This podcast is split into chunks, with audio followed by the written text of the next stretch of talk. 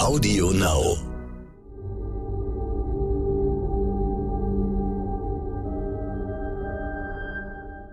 Es ist Dienstag, der 14. Juni. Hallo und herzlich willkommen zum Stern-Podcast Ukraine die Lage mit Carlo Masala, dem Militärexperten und Politikprofessor von der Bundeswehr-Universität München und mit mir, Stefan Schmitz, aus dem Hauptstadtbüro von Stern und Kapital.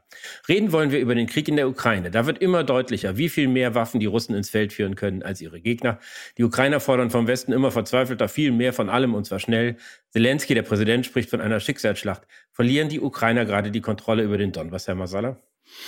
Nein, davon kann auch keine Rede sein. Also man, man sieht im Donbass, dass die Russen sich sehr stark auf die bewohnten Gebiete konzentrieren, wo sie dann auch erfolgreich sind, äh, dass die Ukrainer noch aber in der Lage sind, äh, ich sage jetzt mal, die Industriegebiete zu halten.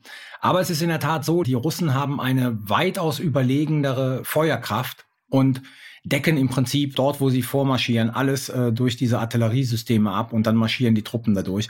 Und dem hat die Ukraine nur relativ wenig entgegenzusetzen. Also es fehlt sozusagen der Ukraine an Gerät, diese Artilleriestellungen auszuschalten. Deswegen ist diese Feuer, man nennt es auch mittlerweile es Feuerwalze, die sich da im Donbass voranbewegt, durchaus ein enormes Problem für die Ukraine. Es ist aber nicht so, dass man jetzt schon absehen könnte, dass die Schlacht für die Ukraine endgültig geschlagen ist. Wenn wir jetzt mal davon ausgehen, dass äh, diese Feuerwalze alles überrollt und Putin den gesamten Donbass einnimmt, vielleicht noch eine Landverbindung zur Krim, gibt es irgendeinen Punkt, an dem Sie erwarten würden, dass er stoppt? Naja, ich würde erwarten, dass wenn er sozusagen die beiden Oblaste eingenommen hat, diese Landverbindung zur Krim abgesichert hat, dass er dann bereit ist, über einen Waffenstillstand zu verhandeln. Ich habe schon vor ein paar Folgen in diesem Podcast gesagt, dass ich glaube, sozusagen ein solcher Waffenstillstand wäre aus Putins Sicht ein taktischer Waffenstillstand. Also die Gebiete konsolidieren, die man hat die Truppen regenerieren, also mit dem möglichen sozusagen Frieden, der dann ausgehandelt werden würde, dass das langfristige strategische Ziel aber damit nicht aufgegeben ist. Das heißt, wir müssten damit rechnen, genauso wie 2014 das Präludium für 2022 war, müssen wir damit rechnen, dass dann 2022 das Präludium für irgendetwas in ein paar Jahren ist. Wir haben ja die Brüder Klitschko gesehen, die gesagt haben, sie glauben keineswegs, dass Kiew nun sicher sei, sondern dass es im Moment vielleicht nicht so im Fokus steht, aber dass es natürlich trotzdem ein Plan von Putin bleibt, es irgendwie letzten Endes einzunehmen und dass das auch ein Grund sei, auf seine vollkommene Niederlage zu drängen und nicht irgendeinen Kompromiss einzugehen. Ja, es ist in der Tat so. Also wenn man Putins Äußerungen Glauben schenken mag, und ich glaube, denen muss man Glauben schenken, geht es Putin um die territoriale Erweiterung oder zumindest um die Kontrolle von viel, viel mehr Territorium als nur dem Donbass und der Krim und die Landbrücke. Deswegen ist zu befürchten, dass jeder Stopp dieses Krieges, der den der russischen Föderation territoriale Gewinne konzidiert, seitens der russischen Föderation, wie gesagt, nur als Pause genutzt wird, um dann die eigentlichen Ziele, und dazu zählt halt die gesamte Ukraine, dazu zählt halt Moldawien, dazu zählt möglicherweise auch Georgien, um das in den zukünftigen Jahren zu erreichen. Ich glaube halt nicht, dass ähm, Putin sich nur mit dem Donbass zufrieden geben wird. Da hat er sich und nicht nur er, sondern auch andere sich bereits zu weit aus dem Fenster gelehnt, um was es äh, eigentlich dieser Regierung geht, nämlich um die Vergrößerung des Machtbereiches der Russischen Föderation. Und da reicht der Donbass alleine nicht aus. Nicht genannt haben sie jetzt das Baltikum. Die Staaten sind ja Vollmitglieder der NATO. Das hätte ganz andere Folgen als irgendwas in Moldawien oder Georgien. Der ehemalige russische Ministerpräsident Kasjanov, eins der Mitarbeiter von Putin, jetzt ein erbitterter Gegner, hat gesagt, wenn die Ukraine fällt, dann sind die Balten als Nächste dran. Ist das plausibel? Ich glaube, noch immer mit Blick auf das Baltikum wird sich Putin zurückhalten, weil er da nicht einschätzen kann, wie entschlossen die NATO auf äh, den Angriff auf das baltische Territorium reagieren wird. Es war ja nicht umsonst, und das muss man sich mal, das ist ein bisschen in der Presseberichterstattung untergegangen. Äh, der deutsche Bundeskanzler, als er im Baltikum war und ähm, unter sozusagen dem Eindruck auch, dass äh, gegenwärtig die Rolle Deutschlands im Baltikum eher schlecht angesehen ist und die Position Deutschlands hat ja sich sehr klar bekannt, dass im Baltikum jeder Millimeter verteidigt wird. Also jeder Millimeter des NATO-Territoriums wird verteidigt und damit auch das Baltikum. Das ist aus der Perspektive eines deutschen Bundeskanzlers eine ziemlich klare Ansage, die natürlich für Putin gilt. Also das heißt, er soll gar nicht versuchen, das Baltikum anzugreifen. Letzten Endes glaube ich aber, dass Putin, um im Baltikum seine Ziele zu erreichen, gar nicht militärisch vorgehen muss, sondern es reicht die hybride Kriegsführung, um sozusagen diese drei relativ kleinen Staaten zu destabilisieren. Und das ist eine langfristige Kampagne, die hat er schon gemacht, die kann er durchaus sozusagen noch stärker betreiben. Und destabilisierte baltische Staaten nutzen der Russischen Föderation genauso wie okkupierte baltische Staaten. Sie haben mit Scholz angesprochen, der im Baltikum war und sich da klar dazu bekannt hat, dass das natürlich NATO-Gebiet ist und verteidigt wird. In Kiew ist er nicht so gut angesehen. Da scheinen ja die Beziehungen komplett zerrüttet zu sein. Nun zeichnet sich ab, dass er doch noch hinfährt. Kommt das nicht eigentlich viel zu spät? Ja, natürlich kommt es viel zu spät. Also äh, ich hätte vor der Ankündigung von, von Scholz, Macrons und Draghis Reise gesagt, der Zug ist schon längst abgefahren. Ich finde halt auch, dass diese drei Staats- und Regierungschefs jetzt nach Kiew fahren. Ich sag mal so, das hinterlässt bei mir gemischte Gefühle, nachdem im Prinzip jeder schon in Kiew war und einige sogar mehrfach, wie der polnische Ministerpräsident, aber auch die Kommissionspräsidentin Ursula von der Leyen, kommen jetzt äh, nun diese drei nach Kiew. Und man darf ja nicht vergessen, dass insgesamt in der Wahrnehmung der Öffentlichkeit sowohl Macron als auch Scholz, weniger Draghi, aber als diejenigen gelten, die sozusagen eher auf die Bremse treten, was die Unterstützung der Ukraine anbelangt. Also von daher ist es richtig, dass man dahin fährt, man kommt aber viel zu spät. Und die entscheidende Frage ist, was bringen Sie mit? Also Fototermine, glaube ich, wären am Anfang dieses Krieges okay gewesen. Jetzt sind sie nur noch peinlich.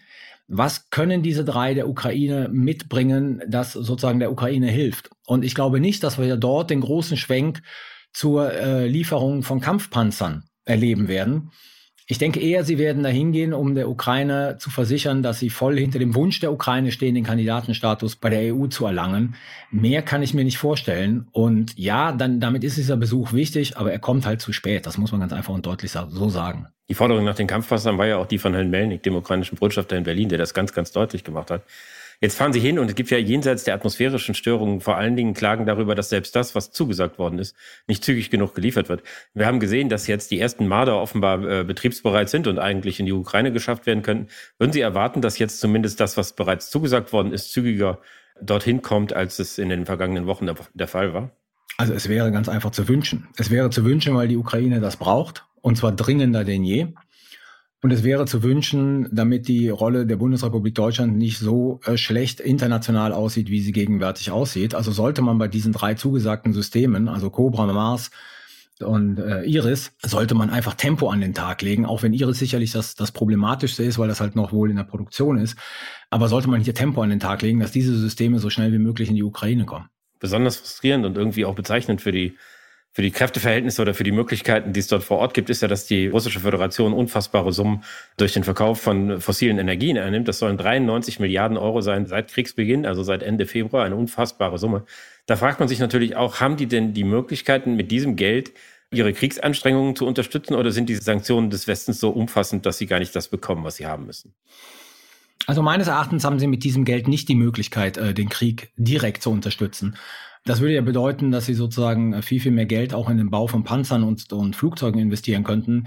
Da fehlen aber möglicherweise die westlichen Bauteile, die Hochtechnologie-Bauteile. Aber natürlich, dieses Geld finanziert den Staatsapparat, der diesen Krieg führt. Das muss man einfach so sehen. Und er hilft sozusagen dem Staat, mögliche Auswirkungen, innenpolitische Auswirkungen der Sanktionen abzumildern und damit äh, möglicherweise eine Stimmung in der Bevölkerung zu vermeiden, die sich stärker gegen den Krieg richtet. Von daher finanziert dieses Geld indirekt diesen Krieg mit. Ja, das muss man ganz deutlich so sehen. Neben dem Krieg selbst und den Waffenlieferungen war ein beherrschendes Thema in den vergangenen Tagen die Blockade der ukrainischen Häfen und damit die Verhinderung von äh, Getreidelieferungen. Dort lagen dann Millionen und Abermillionen Tonnen Getreide, die an anderer Stelle in der Welt ganz dringend benötigt werden. Nun gibt es Anstrengungen, diplomatische Bemühungen, dass die Blockade irgendwie aufgehoben wird. Glauben Sie, dass die letztlich Erfolg haben werden? Ich glaube, dass es Russland schon daran gelegen ist, äh, seine Stellung im globalen Süden zu verbessern. Ich meine, Russland ist relativ erfolgreich, wie wir in den letzten Wochen gesehen haben, bei seinen Aktivitäten im globalen Süden viele der dortigen Menschen glauben zu lassen, dass, dass das Getreide nicht exportiert werden kann, weil es EU-Sanktionen gibt, was natürlich völliger Unsinn ist.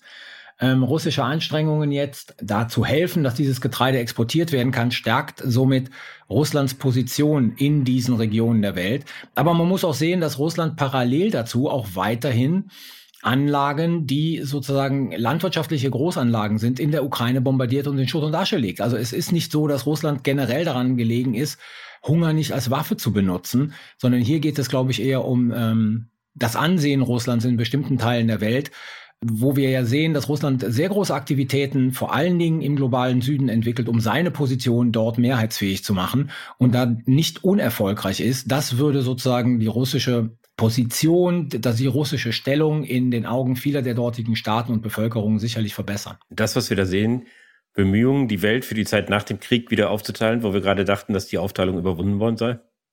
Das ist ein Teil davon, ja. Also mein, meine These ist ja, dass wir uns ähm, in so eine Art neuen Kalten Krieg hineinbewegen. Und da wird es natürlich für Russland, wenn man annimmt, dass diese Sanktionen noch lange Zeit bestehen bleiben seitens des Westens, da wird es für Russland entscheidend davon sein, wo seine Partner sind, die äh, diese Sanktionen nicht mittragen, mit denen es weiter Handel machen kann wo es politische Beziehungen pflegen kann und gegebenenfalls auch militärische Beziehungen. Ja, das ist alles sozusagen eine Form der neuen, in Anführungszeichen, Allianzbildung, die Russland da betreibt und damit Vorbereitung auf den Tag nach dem Ende dieses Krieges. Ich danke Ihnen, Herr Massala. Ich danke Ihnen. Das war Ukraine die Lage. Die nächste Folge finden Sie, wenn Sie mögen, am Freitag bei Stande.de, Audio Now und überall, wo es Podcasts gibt.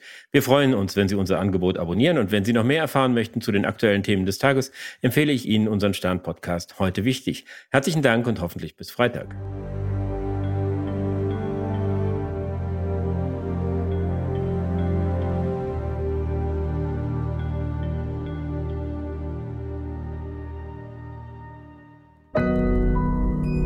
You Now.